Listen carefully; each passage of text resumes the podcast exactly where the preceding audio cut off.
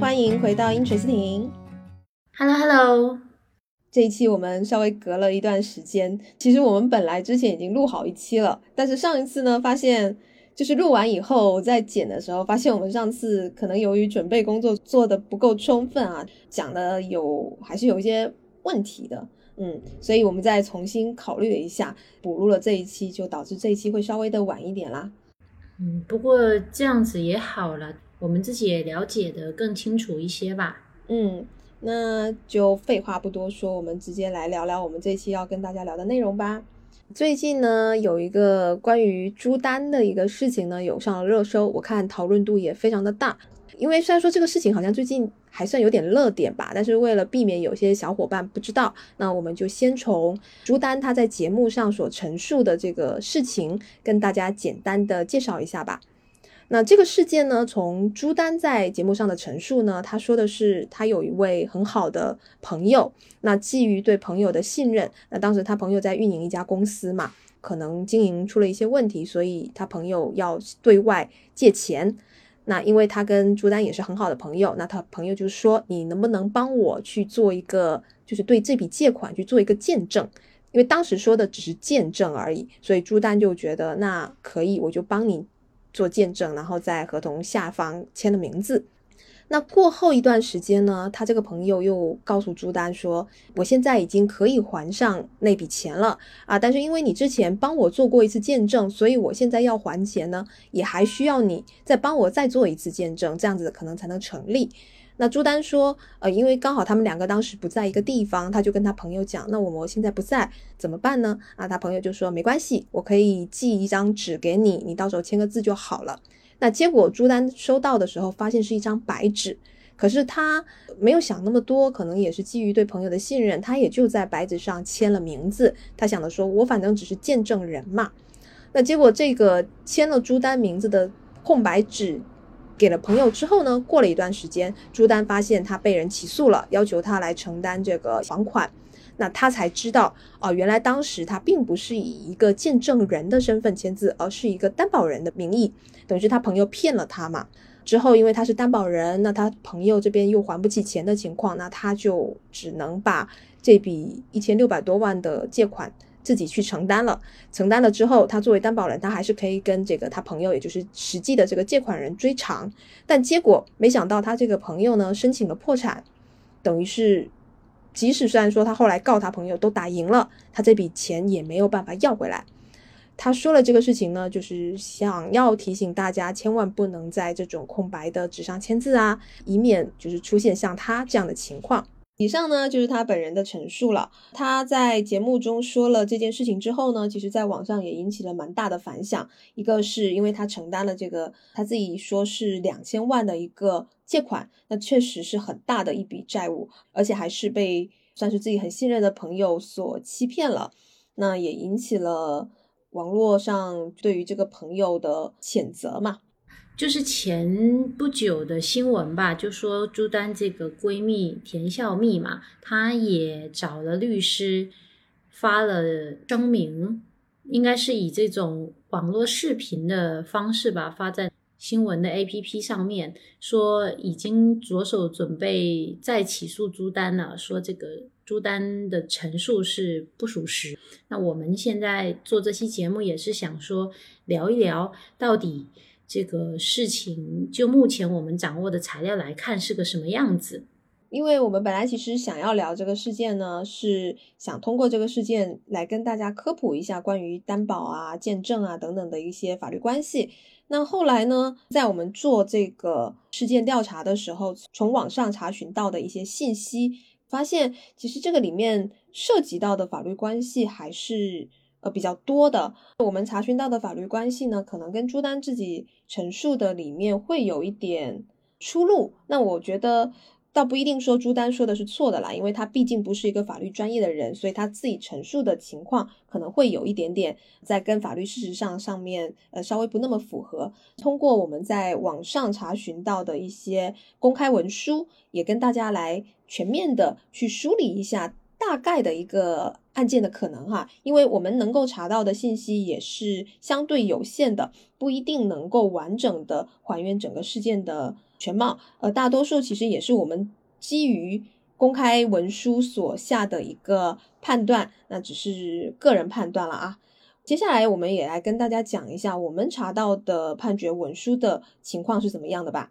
我们通过查询企查查，还有法院裁判文书网呢，是一共有查询到五个朱丹与田孝密，还有一家叫做北京品城悦汇文化传播有限公司的相关案件。从这几个裁判文书，大概反映了一个什么样的情况呢？朱丹呢，大概在二零一零年的时候，与其他几位人哈，这个因为不涉及案件，我们就不具体说了。那是创立了一个叫做北京品城悦汇文化传播有限公司啊，这么一家公司。那在二零一一年的时候呢，朱丹他就将他所持有的这家公司的全部股份转让给了田孝密，那并且也将公司相应的营业执照、印章、财务账簿等等这个相关财产啊，也交付给了田孝密。那由田孝密去经营这家品城悦汇公司，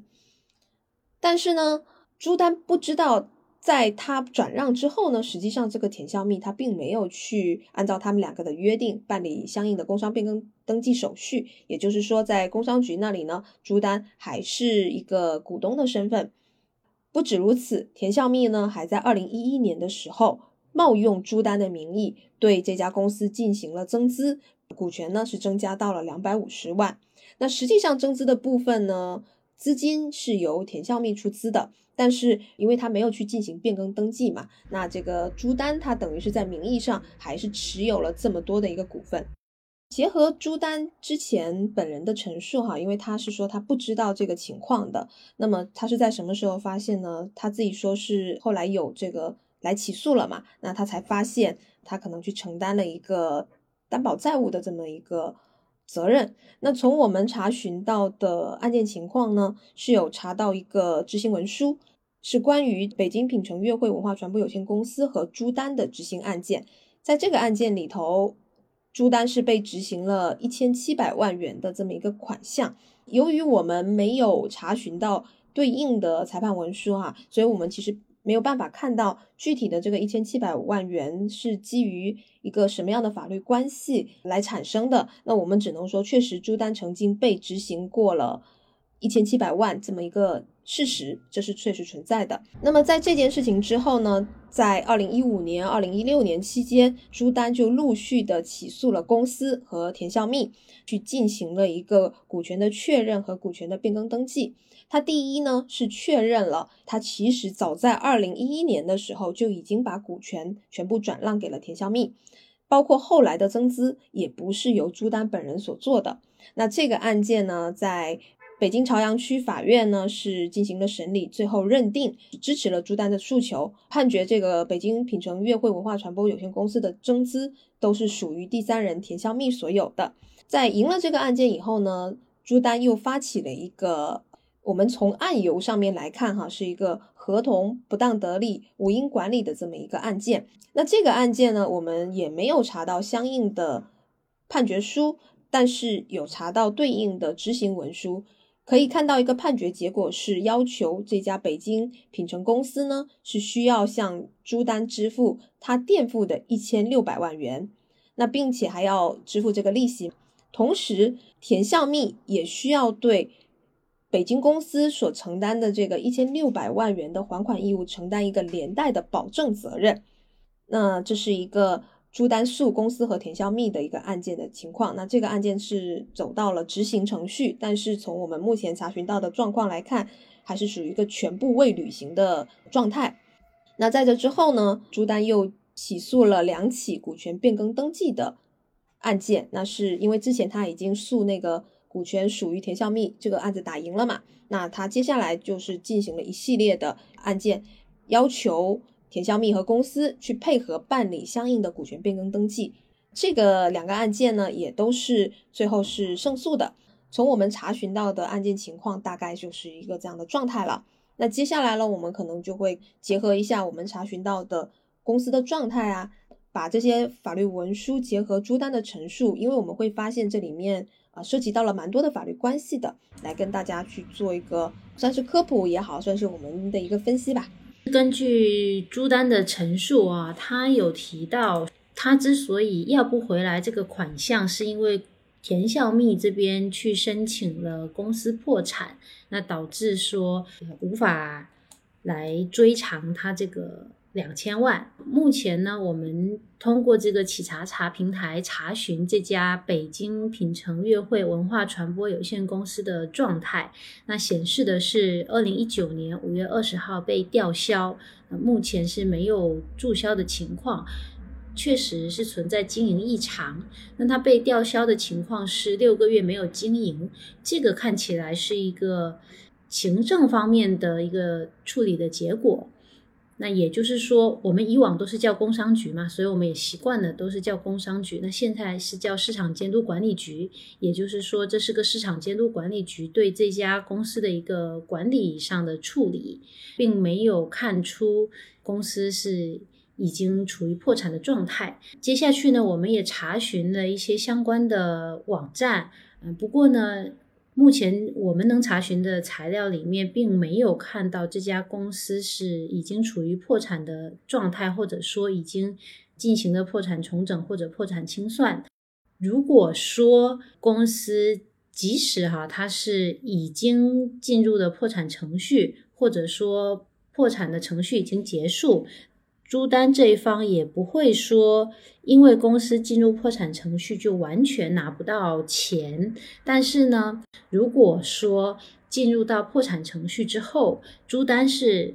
作为一个债权人的身份去找公司要这笔贷垫的款项，那就是他跟这个破产的公司之间的这个债权债务关系。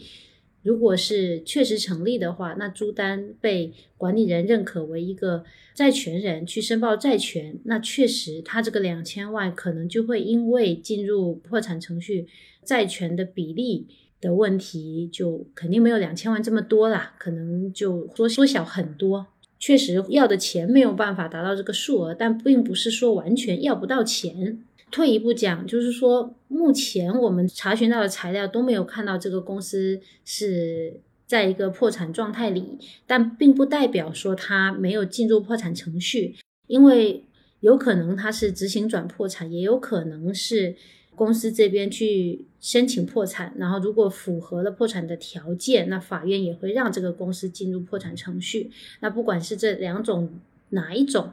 刚进入破产程序，比如说他没有指定管理人，那没有发布一些相关的，比如说管理人的决定文书啊，或者是说这个法院的这种破产裁定书，他并没有在这些官方的网站上面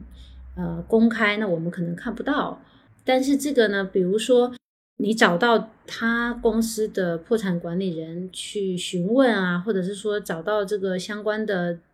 执行的法官去询问，可能是能够查询到的。那我们可能也就跟大家多提一嘴，如果未来比如说你需要跟某个公司合作，或者说你需要入职某些公司，想要去了解一下公司的经营状况啊，存不存在一些经营异常，或者说甚至进入破产程序，可以使用一些企查查呀，全国的这个相应的。查询平台，那可能有一些法院他会出一些电子刊物啊，里面做一些公示的程序，可以去进行一个了解。但就目前我们来看，朱丹的这个说法哈，可能由于他并不是太专业的法律从业者，所以会有一点点偏差。我们接下来只能按他所陈述的一个顺序来分析一下吧。那首先呢，朱丹提到他自己为什么会去承担到这笔款项。他的一个理由是，因为他当时基于对朋友的信任，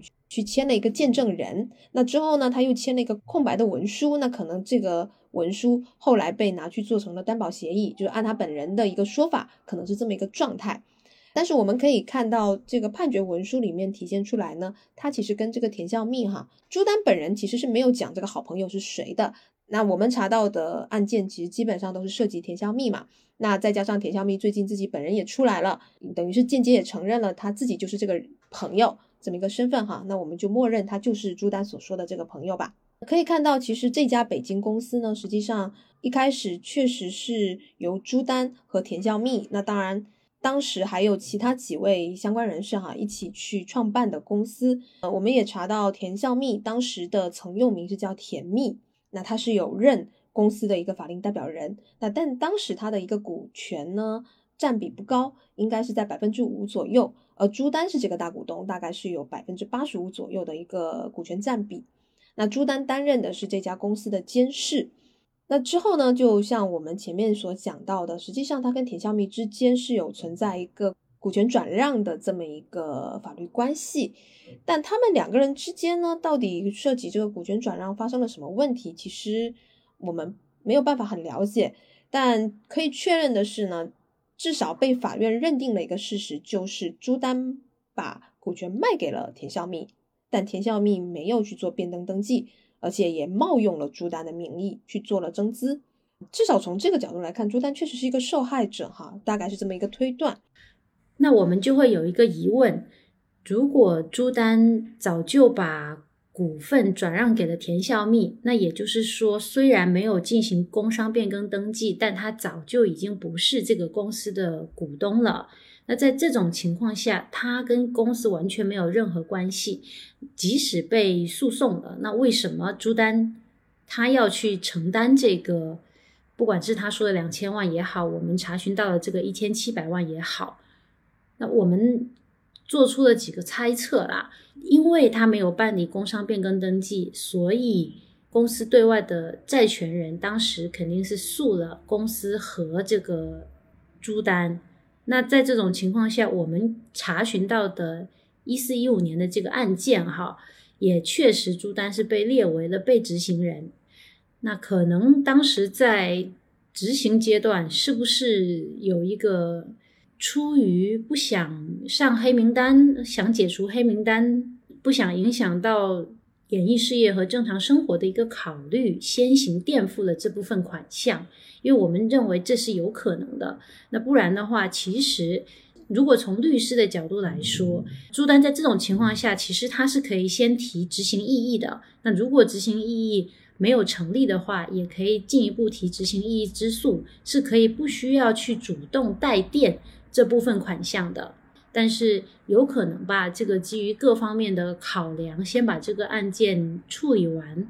免得这个影响扩大嘛。不过呢，我们思考和讨论了一下，觉得说上面聊的这种情况存在的可能性比较低。为什么呢？因为我们查询了这个公司的资料，他们在二零一一年的时候。已经作为股东实际缴纳了出资，那除非呢是他们没有足额缴纳出资，然后在这个公司对外负债的情况下，债权人提起了相关的诉讼来诉公司，那才有可能让股东承担在未缴纳出资之内的补足的义务。这种情况下，股东可能就会被列为被执行人，股东需要承担的债权数额，也就是以他没有足额缴纳的这个出资为最大的限度了。那既然呢，这个朱丹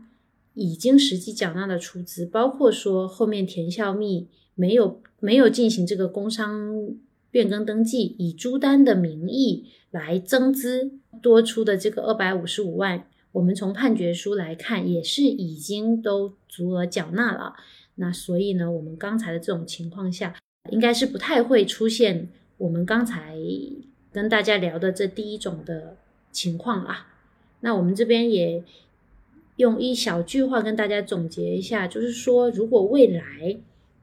你作为一个公司股东，或者是说你需要去跟一个公司合作，要去查询它的相关的。公司的这一些基本的工商信息，你可以关注一下股东有没有实际缴纳的出资。那如果说没有实际缴纳出资，如果到时候公司对外负债，债权人是可以要求股东来承担他未缴纳出资限度内的。股东责任的，就是说这部分款项是可以被债权人追回去的。那当然了，这里面还需要符合一定的条件，我们今天就不在这边跟大家多聊了。那既然不是这种情况，它比较有可能是什么情况呢？嗯，我们思考了一下，那其实还是有比较大的可能性，就是朱丹自己所讲的，他可能是以一个担保人的身份为公司去承担了这个先履行的义务。那因为如果是这样子的话，他比较有可能去作为一个被执行人嘛。在债务人，也就是公司没有办法偿还的情况下，那担保人去承担相应的连带还款责任，那这个可能性，我觉得还是比较大的，也跟朱丹自己本人所说的这个主张会比较吻合吧？我觉得，因为我们会想到刚才说的，朱丹他自己说，他其实像是签了两份东西，第一份呢是他自己说的，他是以一个见证人身份签的这么一个，呃。可能是一个借款合同嘛，因为他当时说田孝密是说公司要借款，那有可能是不是他当时那个所谓的见证人实际上签的是个担保人呢？可能有这样一个猜测。那第二个就是一个空白合同，那如果是对应裁判文书，那我猜可能会不会是一个关于增资扩股，后面利用套打，就是在空白合同上打印或者手写啊一个协议内容，让田孝密能够去。做一个这个增资扩股的这么一个行为，呃，当然，其实这个反过来，呃，除非说朱丹完全没有去看合同内容，就是他签的第一份哈，完全没看，不然，呃，我猜测可能是这么一个情况啦，不负责任的猜测哈。后面呢，我们就可以看到朱丹去在垫付了这个款项之后呢，他也就去起诉了公司和这个田小密。那这里值得注意的一点就是。因为我们没有查询到他起诉公司田孝密这个他的一个判决书，那只能看到一个执行文书。比较需要注意到的就是执行文书有一条，就是这个田孝密呢，他需要对公司返还朱丹垫款承担一个连带的保证责任。这个其实就是我跟小莹我们两个人其实在看到的时候会觉得比较疑惑的一点了。如果我们认为说朱丹跟公司之间它是有一个担保关系，也就是朱丹为公司的借款承担了担保责任，朱丹他垫付完了嘛，那他当然可以再回去找实际上的这个欠款人，也就是公司去做一个追偿，因为这个时候朱丹他就已经是变成一个债主的身份啦。那么为什么田孝密还需要给公司去承担一个连带保证责任呢？那在这里呢，我们可以跟大家大概。讨论一下这个从法律角度上有哪些可能性吧。那首先我们要看到，在这个案件的节点上呢，田孝密他是一个法定代表人的身份了，他是公司的法定代表人身份。那有没有可能是田孝密基于法定代表人的身份去承担这个连带保证责任呢？就我们目前就是了解的这个法律知识，还有查询到资料来看。嗯，如果只是作为公司的法定代表人，正常情况下是不会需要对公司的债务承担连带保证责任的。我们有一种情况叫做刺破公司面纱嘛，哈，这种情况呢，就是说如果公司的财产跟法定代表人自己的财产都混同了。然后呢，这法定代表人可能又是股东啊，这种概率比较高的是存在于这种一人公司。这个作为法定代表人的股东，他可能会对外承担连带责任，就是对公司的债务承担的是连带责任。那他也不会是一个连带保证责任。那连带保证责任呢，只会存在于我们的担保关系中。所以呢，有可能是说，这个田孝密会不会？对于这笔公司对外的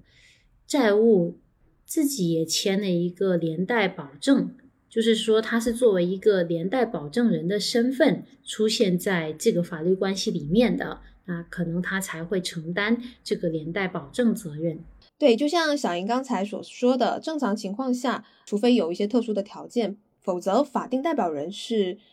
不需要为公司承担这个连带的还款责任的。正常，如果说一家公司，比如说他债务无法清偿了，那可以对法定代表人去做什么措施呢？比如说这个限制高消费等等，这个是可以的，不太会说是由法定代表人去承担呃连带责任，并且呢，我们还要看到这个判决书写的很明确，它是一个连带的保证责任。虽然只是多了“保证”两个字哈，但它其实跟我们说的连带责任就已经完全不是一个法律概念了。它一定是基于一个保证的一个法律关系下。那就像小云刚才讲的，那是不是他是不是又反过去给担公司做了一个担保责任呢？有几种可能性啊。第一是，那假设朱丹是公司的担保人，他们有一个担保协议的前提成立情况下，是不是？田孝密他还作为了公司，就是朱丹这个债务的反担保人呢。呃，简单的介绍一下反担保人的这个概念哈。我们以这个案件为例，那比如说北京公司它是一个债务人，那朱丹是为他这笔债务进行了一个担保。那也就是说，在公司没有办法，呃，我们这里只说连带保证的情况哈，还有一种叫做一般保证。那这个我们这一次就先不展开那么多。那就是说，连带保证的情况下呢，北京公司它没有办法承担债务，那那些债务人也就可以找担保人，也就是朱丹，要求他先来还这笔钱。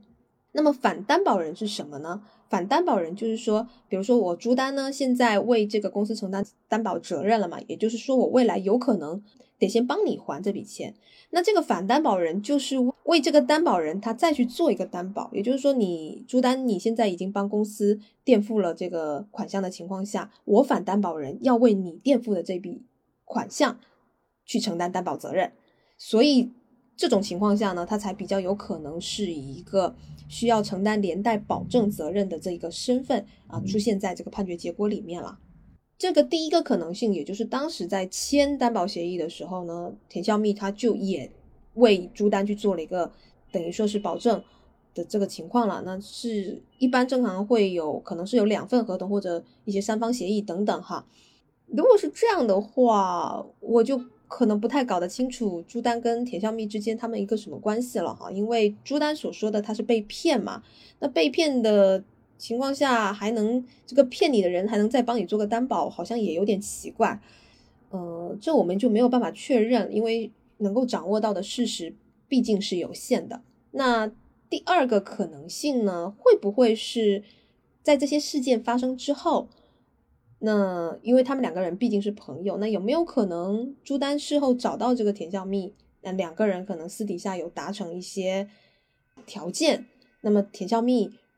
继续为这笔债务去承担了一个连连带的保证责任呢，就是他们事后补签的，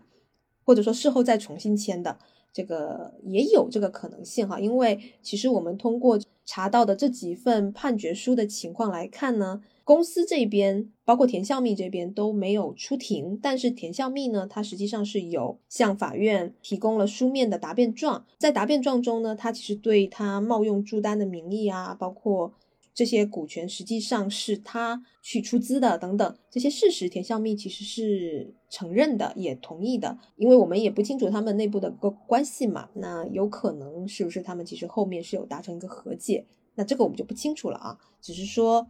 因为田孝密他其实上他还要为朱丹去承担一个连带的还款责任，是有这个可能性。再来，其实说到一朱丹有提到说，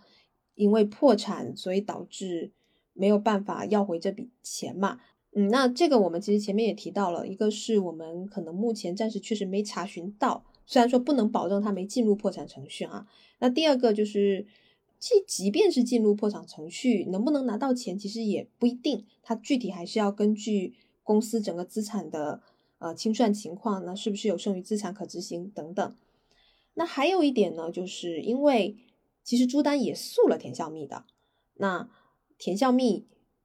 法院的判决也要求他承担了这个还款责任。那实际上主要的原因还是应该是因为没有财产可供执行啦。那当然没有财产可供执行这一点呢，呃，一般来讲就是通过一些渠道查询都查不到他有财产，他是不是有可能有其他的财产？如果说查询不到呢，那这个是有可能了。所以呢，就我们的分析来看，有一个很重要的地方是，法院有判决，确实朱丹是代垫的这笔钱。那至于说这个判决的主文内容，我们是没有看到。如果仅就这个判决的条款来看，那如果能够认定说朱丹确实不需要承担这笔款项，那不管是他说的这个两千万的数字是不是呃有一点点出入，那是不是需要在一千七百万的这个已付的款项上面增加一些利息啊？这些都是小细节啦。那如果不管这些小细节的话，大方向来看，啊，我们还是认为说朱丹所谓的这个带电的这个情况应该是成立的。那至于说中间他跟田孝密之间是不是有签其他的的担保相关的协议啊之类的，我们也无法查实。那这个我们可以等到之后田孝密如果真的诉了朱丹，那有相应的判决的文书，或许我们可以再跟大家进行一些详细的补充吧。嗯，是的。为什么会这期重新录呢？其实也是有看到田孝密他本人有出来嘛。那当然，他自己是说不属实哈。那我们也会跟进后续的这么一个情况。虽然说我们基本判断，我们觉得朱丹陈述的应该还是一个大致的事实，只是说可能内部的细节会有很多是我们不得而知的情况啦。那当然也还要提一嘴的，就是因为我们的分析都是基于法院的判决文书，还有一些公开。网站的信息查询的，但是呢，嗯，这里其实也可以跟大家讲一下吧，就是像法院判决文书所认定的事实呢，它其实是基于案件审理过程中双方共同认可，或者说有证据足够去证明事实存在所认定下来的，它不见得就是我们真实生活中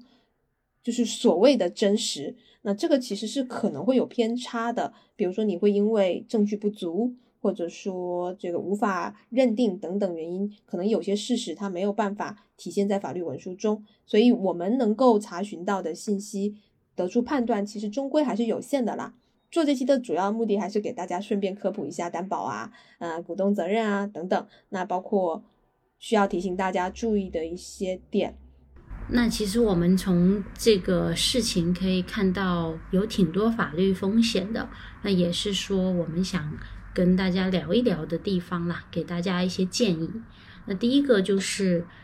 我们从判决文书上面了解到的第一个点：股权转让之后没有办理工商变更登记。那其实实践中我们也做了挺多类似的案件的，现在都是找代办嘛。那也有可能你转让。股权之后的这个所谓的法定代表人，或者说其他的实际控制人，他并没有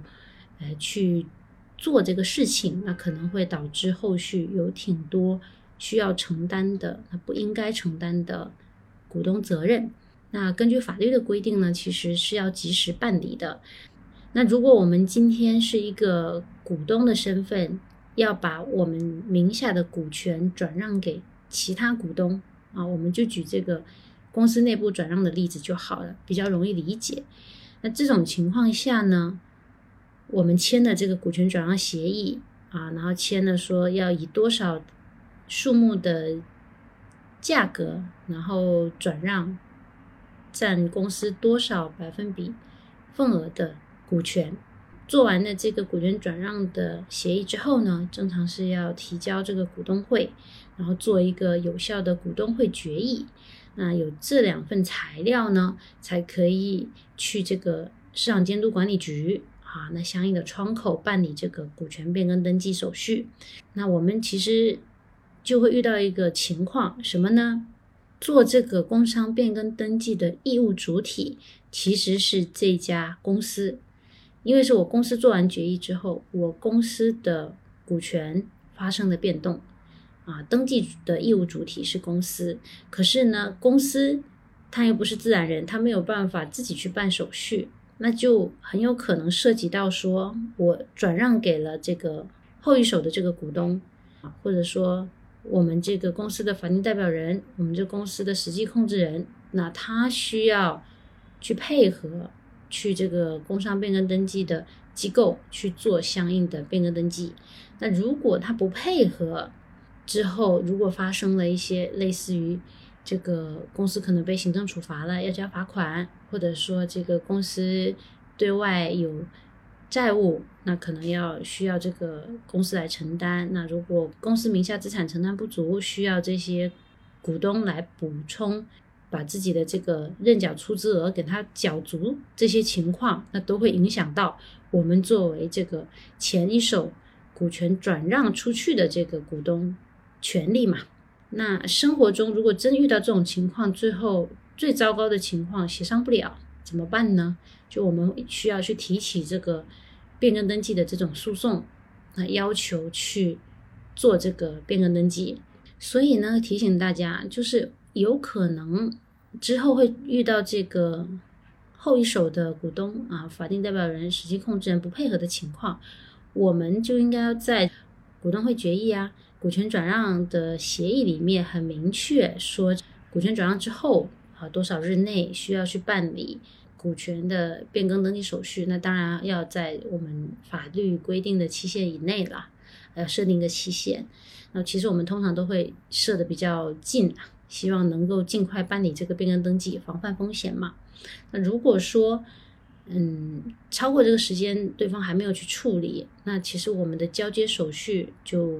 大家需要小心一点。就比如说我们手上有一些公司的公章啊，啊，公司的一些账簿资料，那是不是有可能这些东西先控制在自己手上？那预防一些后期他们不配合，那我们手里什么筹码都没有啊，需要去提起诉讼啊这种风险。那像朱丹这个事情，那其实他就股权转让之后，那对方他的这个伙伴啊没有去办理工商变更登记手续，所以呢，他之后又在增资扩股啊之类的，可能朱丹就会承担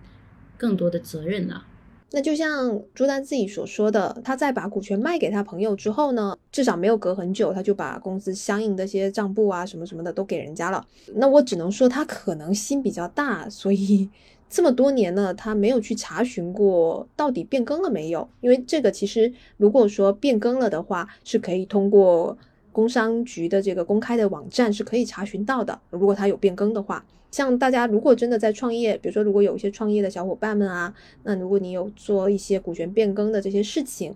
那其实不仅是股权变更啦，不管是什么事情哈，大家都要做好明确的这种书面约定。那你约完了以后，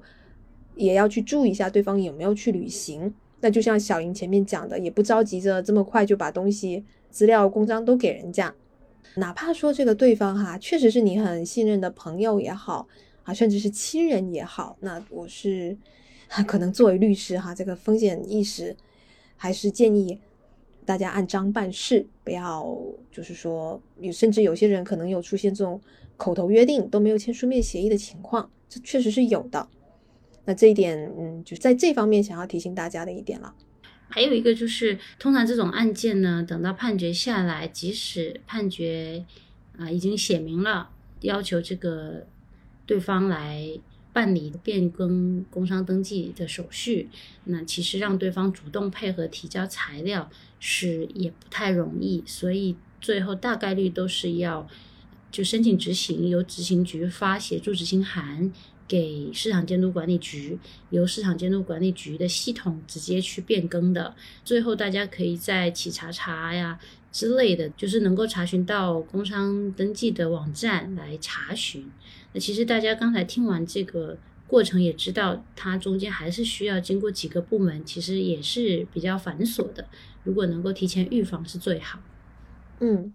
那第二个要提醒大家注意的呢，其实就是朱丹自己本人在节目里头所说的这几点了。那这个是非常重要的，不管说他是不是到底承担的一个担保人责任也好，还是说他可能其实是不是有涉及到一些股东身份的一些责任也罢啊，不管是你所要签署的任何的这种。协议合同，其实我们以前在所做的很多期节目里头，有涉及到一些需要签名字的一些文书的时候，都是非常郑重的提醒过大家，你一定要去看清楚你所签的这些文书的内容是怎么样的，不要去轻易的签署。当然呢，朱丹有提到这个签空白文书的情况，那从风险防控的角度来讲，能不签就不签。但事实上，我们实践当中还是。会发生一些基于一些特殊需求，可能要去签署一些空白文书的情况啊。举个例子哈，就是呢，之前也有遇到过这种情况，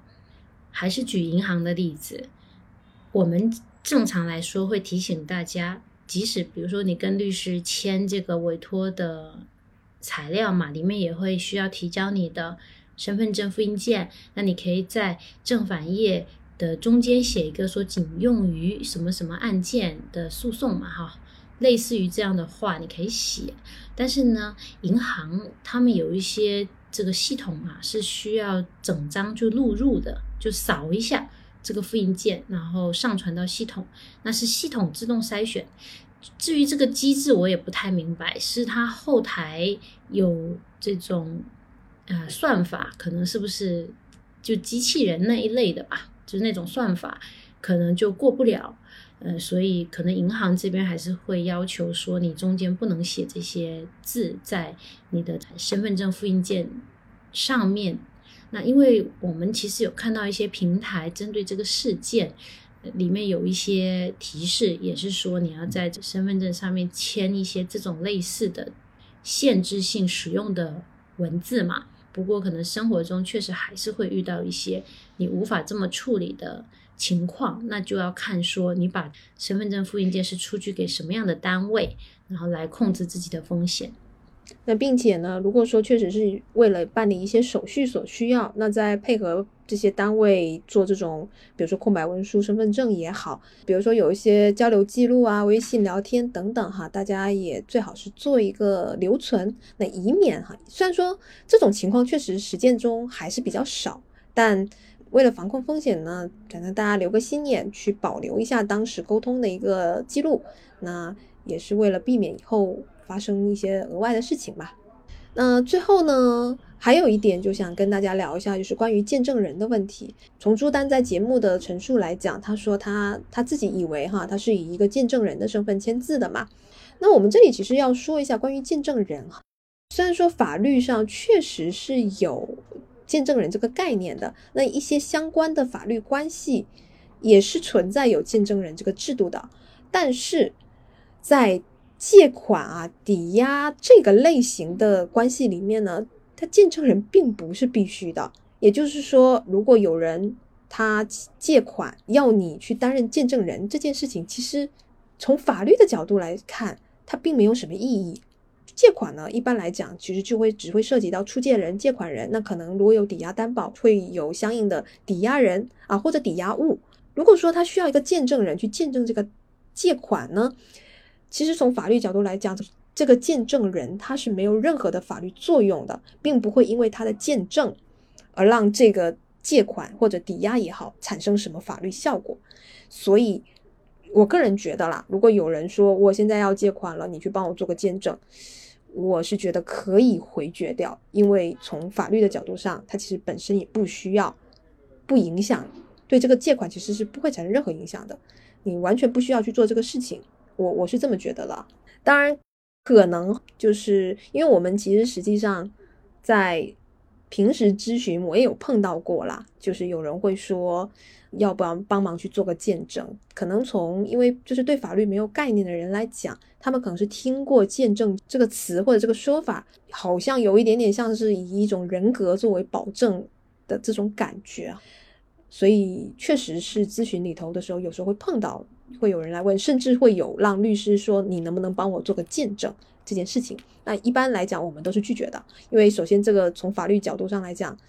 大部分也不是说全部，有个别法律关系确实是需要见证人的，这个我们在说，但是大部分是不需要。不需要的情况下，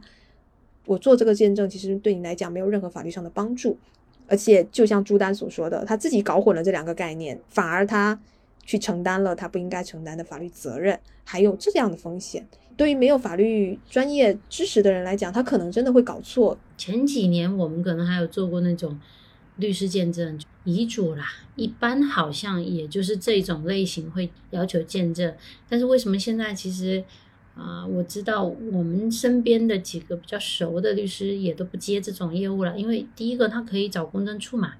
你成本还更低；第二个呢，其实你说我们要怎么样通过见证能够确保？这个立遗嘱的人是脑子很清醒，然后出于这个自主意识做出的这个遗嘱呢？我觉得这个事情其实挺难的，因为我们律师也只是人，对吧？所以后面其实大家就蛮少的，基本上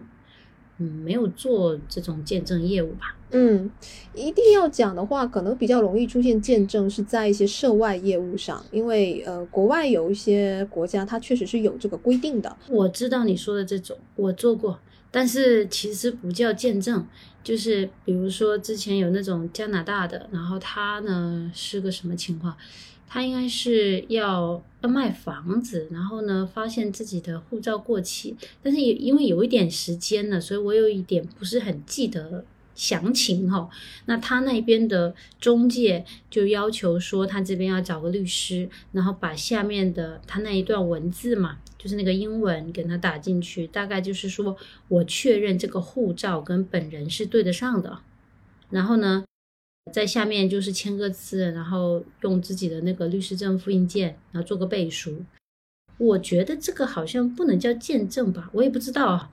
但是确实是有这一类的。后面又有一个，他是英国那个巴克莱银行的密码忘了，然后呢，他先咨询了上海的律师，上海的律师跟他说要按按什么东西计费啊？按他账户里面的余额计费。当然哈，因为他没有告诉我到底是哪个律师，我也不确定当事人说的这个是不是实情啊。他可能是怕说到时候会给他开出一个很贵的价格，所以提前先跟我这么说了。然后他说他们觉得太贵了。我当时是想说，其实你也不需要啊，你又不是说银行非得要要求你找一个律师，然后去给你见证，你其实就是个找回密码嘛。那你那边都有朋友的话，你就搞个委托书给他，你可能跟银行沟通一下，视频认证一下。后来他这个事情也就这么解决了，也根本就不需要找律师。所以会不会大家现在？对于见证的这个用途，可能想的太广泛了。其实可能生活中有很多事情也不太需要用到这种东西。你你办个正常委托可能就行了，委托个普通人可能也就可以。对，因为其实我们好像好像还确实是经常，也不叫经常吧，就是时不时啦会有遇到说呃希望律师帮忙做个见证这种情况的。但其实从法律的角度来讲，呃，没有没有设置这个制度哈，它没有法律上的意义。那只能说是不是以我的这个，他可能以你的这个信任做一个这种东西，但我们个人是觉得没有必要。而且从我们的职业角度来讲，我们也都没做过，因为它确实没有意义嘛。提醒大家的一点就是说，除非说法律明文规定它必须要见证才能发生法律效力之外的啊，除了这些事情以外，我觉得。任何这种说我需要你帮忙给我做个见证的这个事情，大家可以考虑一下。如果真的没有意义，也没有必要去做这个事，也可以以一个比较合理的理由去拒绝掉。其实也是为了避免像出现像朱丹说的这种情况啊。还有啊，千万不要把身份证原件借给别人用啊！啊，是的，是的，这个也很这个之前也有人来问过。对啊，我心想说，对啊，你身份证原件给人家用，后面别人拿去借网贷或者是干嘛的？责任是要自己承担的，因为这个算你自己的疏失了。啊，对，之前你也不有有提到一个是丢身份证的案子吗？啊，对对对，之前是有一个，呃，那个人也是蛮神奇的，他丢了四次身份证，然后呢，他那个挂失单上面就有四个时期嘛，他去派出所打的，然后那个人是怎么样呢？他身份证掉了，掉了之后呢，就被别人拿了他的身份证。就注册的公司就当了股东嘛，那后面这个公司又对外借款啊，又欠了钱，那后来就被告了，被执行了，他就失信了嘛，啊，就可能坐不了车之类的，他才发现说，哎，怎么回事？那他后来就找了相关的市场监督管理局去查看那个材料，他说那个签字就不是他签的，所以这些我们前面也说过了，有可能是代办只需要。相关人员提供材料，他可能就去办了，然后现在又不需要人脸识别，他有他的身份证原件呐，他掉了嘛？那后来怎么办呢？他说这个工商那边也已经往系统上反馈了，但是也需要很长时间，建议他去诉讼。那说实在的，这个如果要诉讼的话，也是挺长时间的。那所以呢，大家还是第一不要借，第二保管好，第三真的掉了，赶紧及时挂失。嗯，是的，这个真的很重要。那么最后还有一个问题，也算是分享，也算是探讨啦，就是关于你如果签了这个空白的这种文书也好，它的这个法律责任是不是就必须一定是由你来承担呢？因为你签的是空白，等于是你对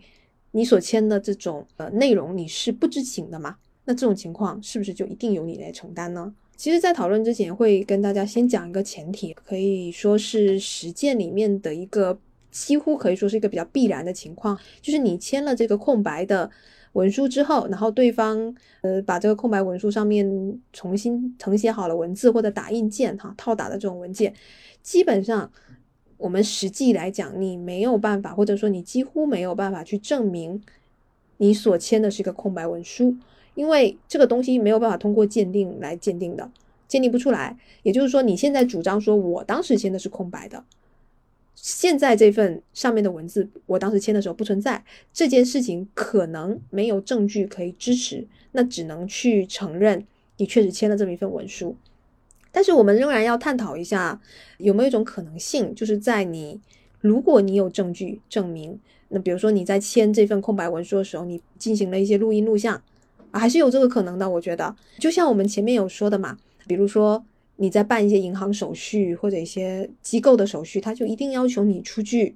这种空白签字文书的话，那我们刚才不是也建议大家，你最好做一些沟通记录的准备嘛？那这种情况，那你不就有一些证据证明我当时签的是空白的呀？假设之后出现了这个问题，你有没有责任去承担呢？就是说，在没有查询任何资料，以朴素的 这个。经验来说，我觉得如果你把身份证借给别人，那他去如何使用之后的责任需要由你来承担。那签这种空白的材料，如果是你主动拿给别人的，那我觉得是有一定过错的。那至于说，我原来给你的这个东西，比如说你就是个银行套打件材料，那你这个人，你从这个银行。这个种可能废弃的纸篓堆里面给我拿出来，然后冒用去做了其他用途，那这种情况我又能证明的情况下，我是不是可以不要承担责任？你说的这几种，我觉得还是要分情况的。第一个，比如说你说你主动给对方了，那如果说我有证据，就就像我刚才说的这种银行机构的情况，你有沟通记录。我已经跟你说清楚了，我这份文书我虽然说是空白件，我签字，但是是基于特定的需求。那你现在把这个文书私自拿去做了他用，那我不应该承担这个责任啊？我觉得是这样子的。嗯，你说的这个跟我刚才说的还不是同一种情况哎，你刚才说的这个是。银行这一方拿你的材料去做了其他事，那这个我我也觉得你不应该承担。我刚才说的第二种情况是，可能是第三人，就是案外人，然后偷了这个材料，或者他拿了这个材料去做其他事，那这种情况我们也觉得不应该承担。那现在最可能最有争议的，你说是其他人，对，就其他人拿了他纸篓里面这个这个材料拿去做了别的事嘛？那我觉得这个我们也不应该承担，确实。我觉得现在最主要的问题就是，像朱丹这个案件之所以会有争议，可能是因为这个找他要材料的人跟他说的我的我的用途是 A，结果我的用途是 B，然后朱丹以为用途是 A，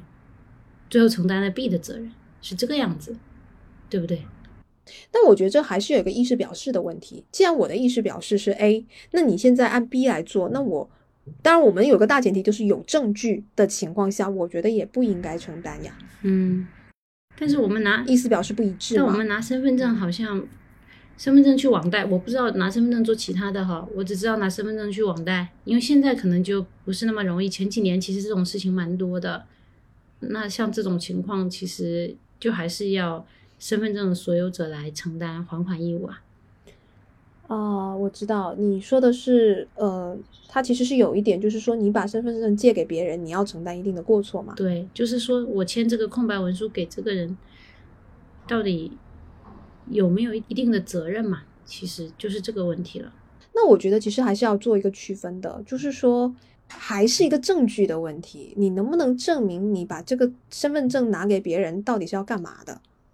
这个可能是一个很难证明的事实。我觉得有可能。那在没有办法证明你到底出借的目的的时候，那你现在说我的出借目的是 A，但是他拿去做 B，那其实这件事情就你这个主张是没有证据支持的。那如果说你有很明确的证据，说我当时之所以借身份证给他，是我基于哪一些？那当然这个理由